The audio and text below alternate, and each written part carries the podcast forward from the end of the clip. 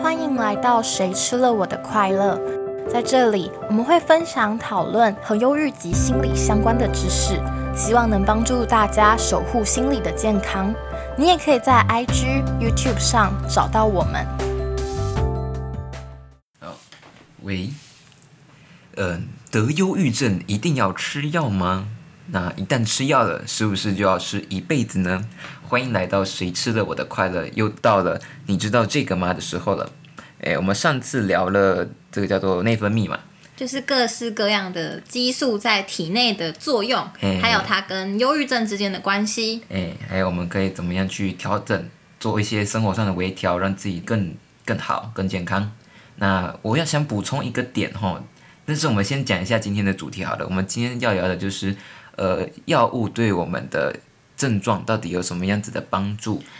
因为其实上礼拜讲了，激素除了可以靠我们一些比较平常的运动啊、饮食等等的改善之外，其实药物也会是一个很大的帮助。就像你平时可能会做很多事情来保持自己的健康，嗯，但是吃药它就是去控制失调的部分，嗯，所以其实我们现在讲到的药物，它就是在针对已经很严重失调的状况，嗯，才会去用。我们不会对平时的时候就无缘无故的吃药的道理是一样，就像你感冒了，所以你必须吃药，嗯，那呃，你感冒的时候除了吃药之外，也可以多喝温开水、多睡觉等等的方式，也可以改善感冒的症状，嗯，像这样子的感觉。对，它有点像是补给品，就是你也许一般的我们刚刚提到的一些方法，可能没有办法那么好的帮助你去产生这些激素的话，它可以去呃协调去做一个调整的部分，就是有点基本上它是比较偏治本的，它比较不是治标的，尤其是忧郁症的，就是它有调整的功用，它不只是给予你一些哦，对对元对素而对已对，，它会帮助你去产出，它不只是给你产出的产物。没错。嗯嗯嗯，对。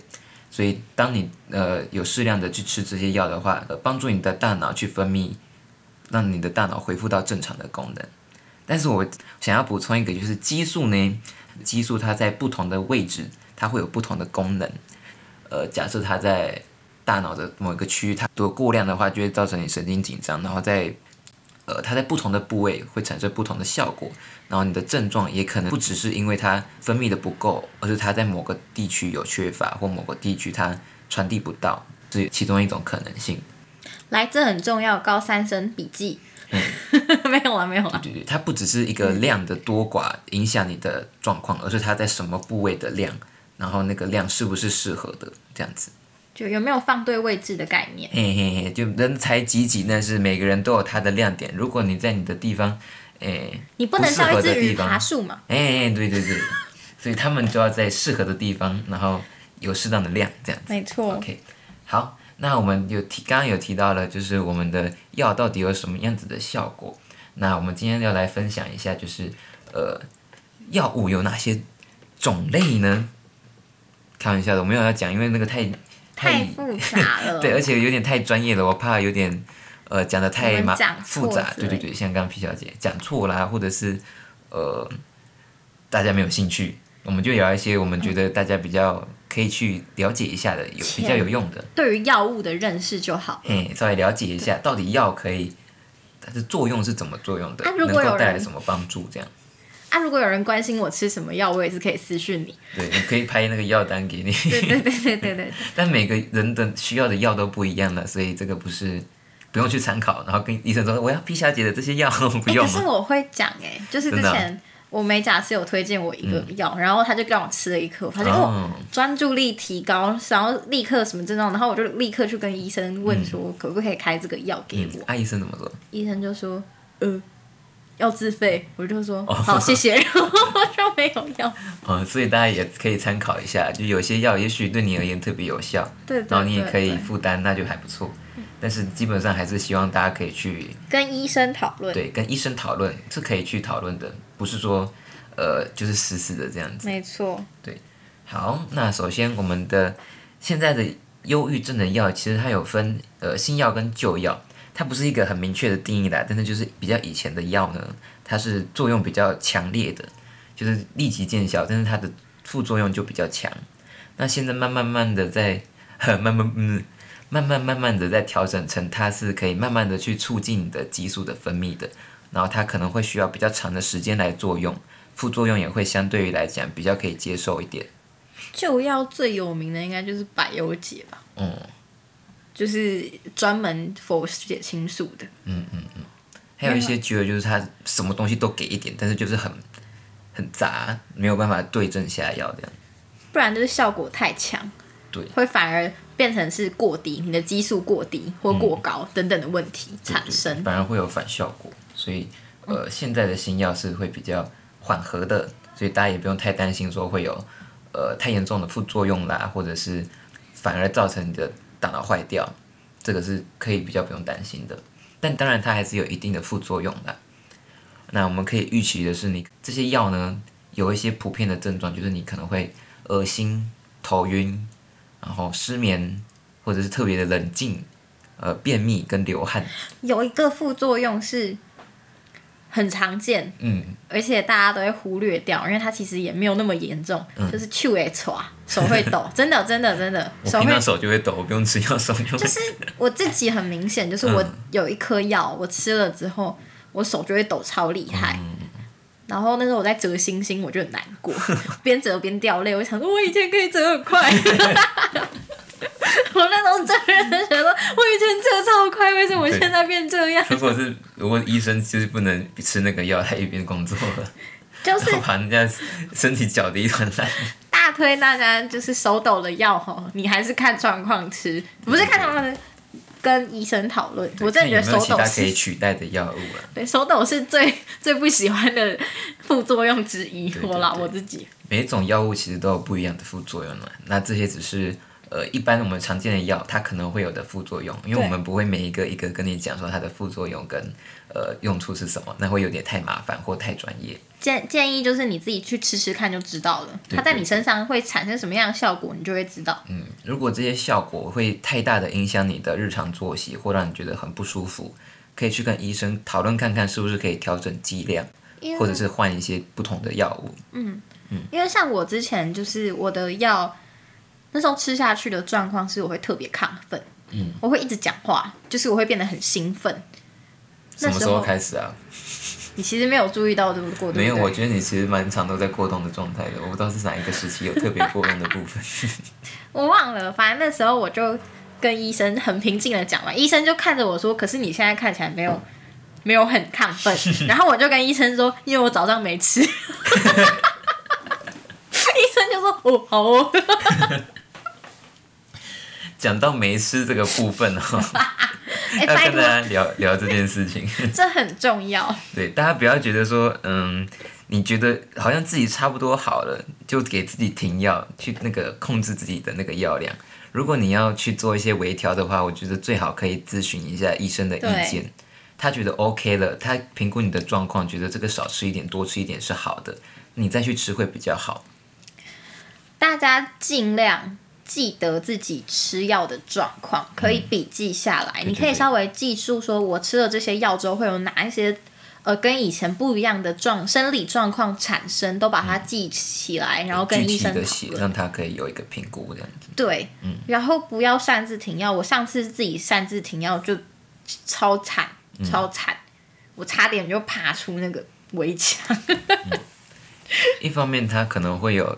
停药的一些症状啦；对那一方面，其实你的忧郁症之前就是可能就是靠这些药物来支撑着的，对所以它可能就会有复发的状况。没错 那那个时候再来吃药，可能就要像我们之前说到的，你要等到一两个礼拜或一阵子，它才会重新又有那个效果。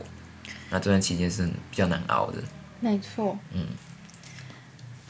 嗯。然后吃药，大家可能会发现一个状况，就是因为有时候医生会为了压制你的某一种药物的副作用而开新的药给你吃，你就会发现你的药越吃越多。嗯嗯，当你发现你的药越吃越多的时候，你可能会有那个无助感，会越来越高。嗯因为我自己看到很多病友的时候，他们都会分享说，当自己发现自己每一次去都在加新的药的时候，其实心里是很挫折的。嗯，可是我希望大家可以告诉自己，加药这件事情不是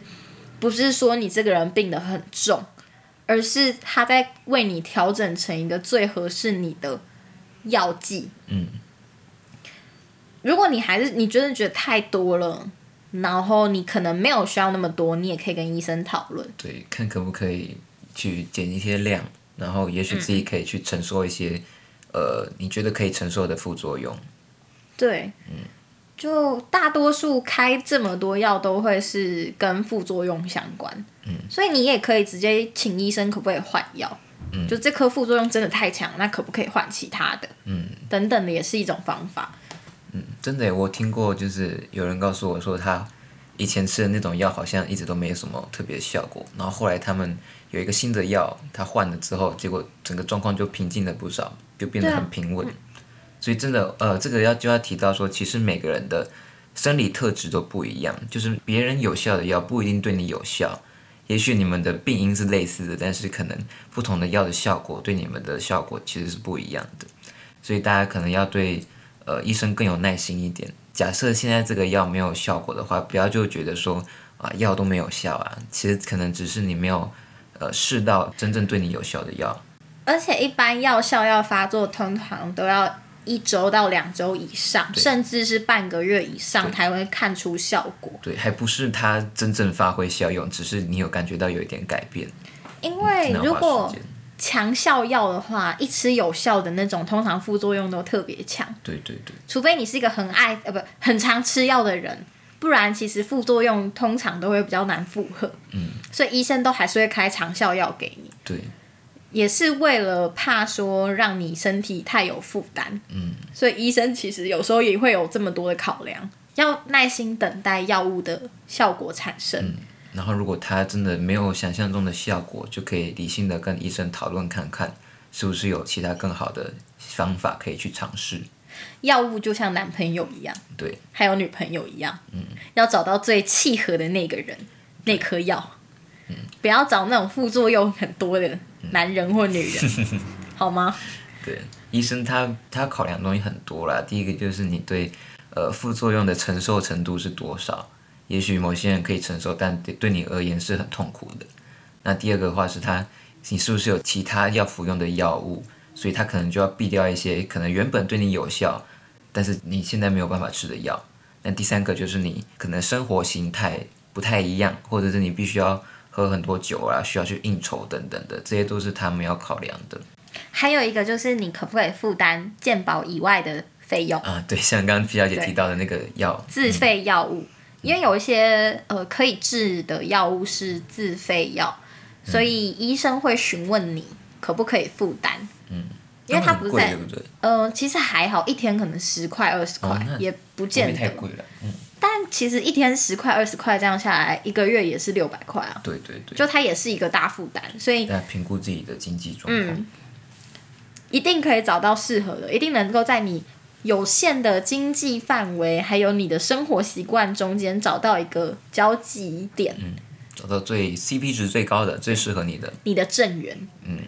你的正要，大家也可以去考虑一下它的那个长久了。比如说你现在投资这些钱，可能之后你就可以少吃这么多药，或者对，是可以开心这么久。也许它也是一个不错的投资。没错，其实心理疾病它很麻烦的是，它没有办法去量化你的状况，不像我们看到一个伤口，我们可以去呃去量你的呃血脉啊、你的体质啊，知道它的比如血小板的啊愈合速度有多少。他的心理状况其实是很难去呃，他到底问题是出在哪，所以他只能靠着你口述或者是观察来了解。所以大家真的要对嗯心理疾病有一些比较多的心理准备，它不是那么的容易，但是它是